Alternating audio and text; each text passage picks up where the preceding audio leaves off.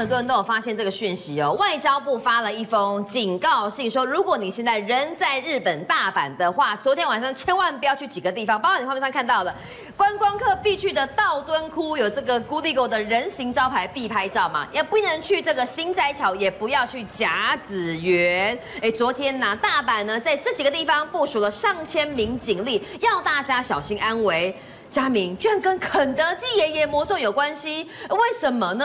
好，明俊，大家现在暑呃不能讲暑假了，已经过了，但是现在能够出国，很多人都会到日本去玩嘛，对不对？那你去大阪，你怎么可能不去新斋桥？你怎么可能不去这个道顿窟？而且你如果去了大阪，你没有留下一个跟固力果招牌合照，没有双手举高的这个照片回来的话，人家就说你这样哪算去大阪？不过说也奇怪，昨天呢，这个外交部的大阪办事处呢就讲说，提醒大家九月十四号这一天呢，不要去新斋桥，不要去道顿不要去通天阁，哎，这些地方。都是一些观光客必去的地方啊，对不对？是啊。好，那你说不要去那也就算了。那你觉得说、啊、那不什么事情不知道？但是问题是你如果说真的到道顿窟那边去看看的话，你会发现整个气氛不太对，因为沿路上面你看到的好多警察，三步一岗，五步一哨啊。昨天呢，在日本警察总共在道顿窟这边部署了一千三百名的警力，而且你会发现他们都在包含在桥啦，或者说在两岸的部分呢、啊，拉起了这一种大概是长高两公尺左右的一个布幔或者是这种隔板啊。对。那避免你去靠近底下的道敦窟川，哎，那就觉得奇怪啦，到底为什么？好，答案揭晓，原因是因为日本职棒的阪神虎队在昨天击败了独卖巨人，拿到了中央联盟的冠军。也只不过是拿到了中央联盟冠军，有需要这么戒备警力？是会发生什么事吗？明君，你看这个画面，你觉得会不会出事？昨天晚上哦，就是昨天晚上，你看看昨天多少人，上万个人，通通都集中在道敦窟这边，拿着手机要来记录下睽违十八年阪神虎再度拿到。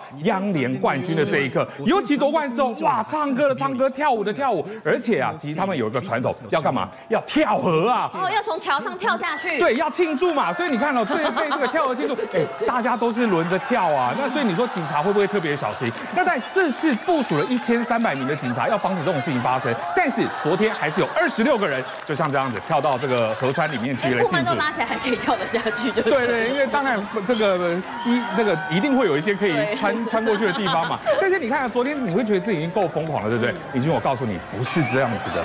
这个板神虎队哦，他们这一种蜂王庆祝，一向以来都非常的疯狂，尤其在二零零三年的时候啊，你知道那个时候哇，拿下了央联冠军，同样在道顿窟聚集了非常非常多的人，而且你知道那一天跳河的人有多少吗？刚刚讲说昨天二十六个嘛，对啊，那一天。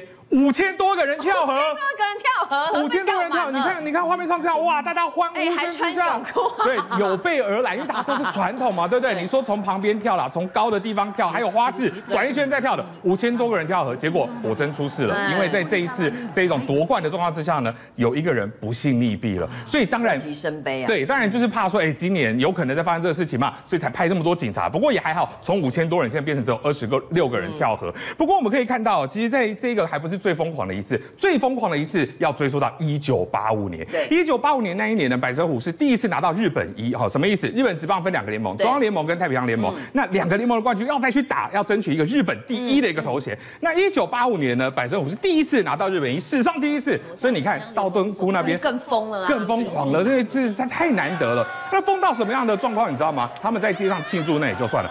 你还记得道东窟旁边不是有个大螃蟹，有没有？好，那个卡尼道乐，对对对对，他们爬到上面去干嘛？把蟹脚给拔了，把螃蟹的眼睛都给拔了，太放肆了，已经是嗨到这种状况。那尤其旁边还有一家速食店，肯德基。结果他们当时在欢庆嘛，就是啊，因为他们当天打很好的是个外国人，哦，所以他们觉得说啊，有外国人没有外国人形象啊，肯德基，肯德基是美国人，就把他就就这样扛起来之后，把他丢到道东窟溪里面去。结果这一丢下去之后，完了不得了了。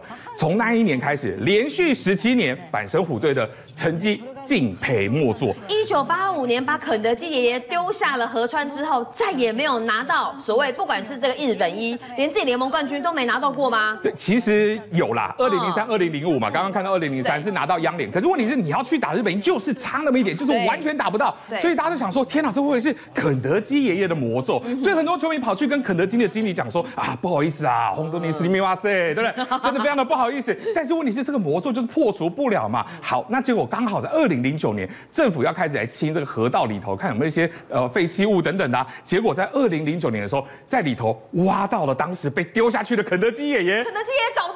对，当时原本哎，这个潜水夫在弄的时候，想说怎么有个人形，还有一只手，原本想说这会不会是什么分尸命案之类的，就捞起来之后，不是啊，二十四年前被丢下去的肯德基爷爷。好，所以大家都想说，哎，既然被捞起来了，那是不是这个魔咒就有机会来打破了呢？不过你看，二零零九到今年啊，到今年还没打完，到目前为止还是没有拿到日本一。所以有人就讲说，你看哦，这个肯德基爷爷，你说重新把它组装起来，重新维修过后的时候呢，你发现它缺什么？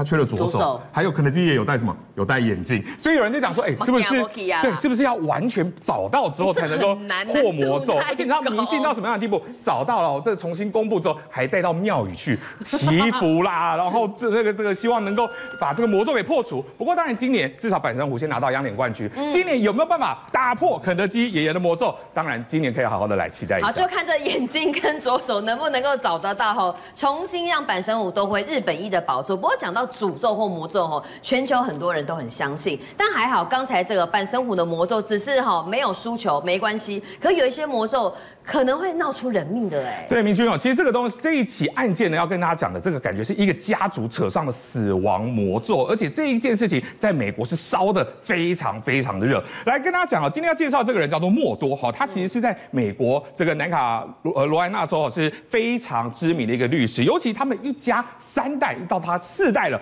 全部。都是跟法律有关的一个工作，包含他的爸爸，包含他的爷爷，包含他的曾祖父。通通都是在当地任职最高检察官的这个职位，当地的名人了啦。当地的名人，而且啊，他们这这些当这个最高检察官当了十四届，总共有八十年，等于说这个地方在地八十年的司法体系都跟他们家有关系。那那你觉得说，哎，他自己也是律师，又出生在这种律师世家，应该为人很正直嘛，对不对？嗯。但是呢，你看哦，他在跟太太结婚之后呢，生下两个儿子，小儿子叫做保罗哈，那大儿子叫做巴斯特。但是在二零二一年的时候，六月七号晚上，他回到家之后，匆匆忙忙打电话报警。说我回到家之后发现我的老婆跟儿子被人家枪杀了，所以当时警方闯入吗？对，不，他说根本家里没有人在家，而且这是他狩猎的一个庄园，平常没有。如果我们没去，在那边一定没人，所以他很到家发现就是。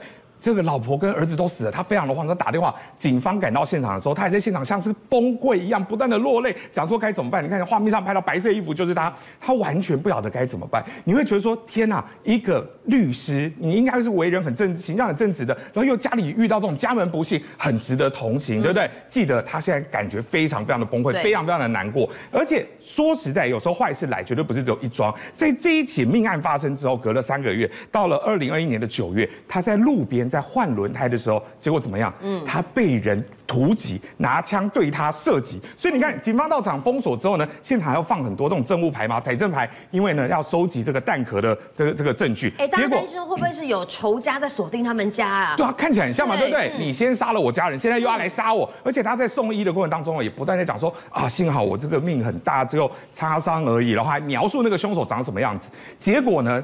到了两个礼拜之后，整个案情大逆转了。为什么这么说？孟多他在法庭上承认，他说他当时在换轮胎被人家袭击这件事情，他是买凶来杀自己。为什么要买凶杀自己？因为他目的呢是希望说，因为他。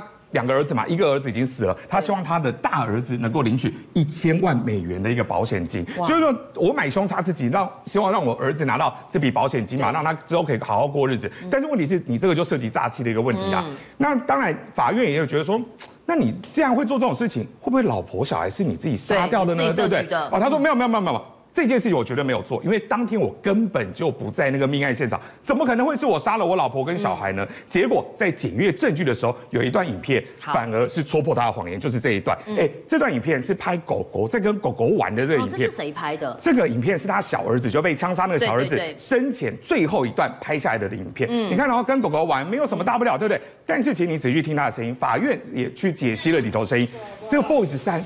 是除了他老婆跟小孩之后，Boys 三是谁？哎，有第三个人，有第三个人，第三个人声音就是他，啊，就是这个默多啊，那不就证明了你当时就在现场吗？对不对？没有不在场证明。对，所以他不在场证明就被戳破了。所以他因为这件这个影片，他最后坦诚，好，对，是我杀的。在今年呢，他也被判处了终身监禁。对，不过仔细去翻，其实跟他们家族有关的死亡案件还真是不少，包含在二零一五年，嗯，他的大儿子就卷入了一起十九岁少年遭。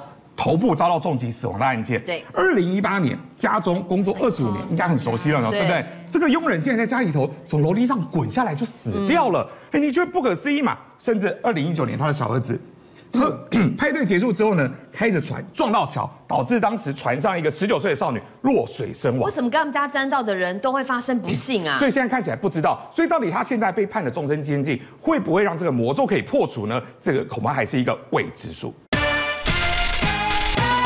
政界、商界、演艺界，跨界揭秘，重案、悬案、攻击案、拍案惊奇，新闻内幕，独特观点，厘清事实，破解谜团。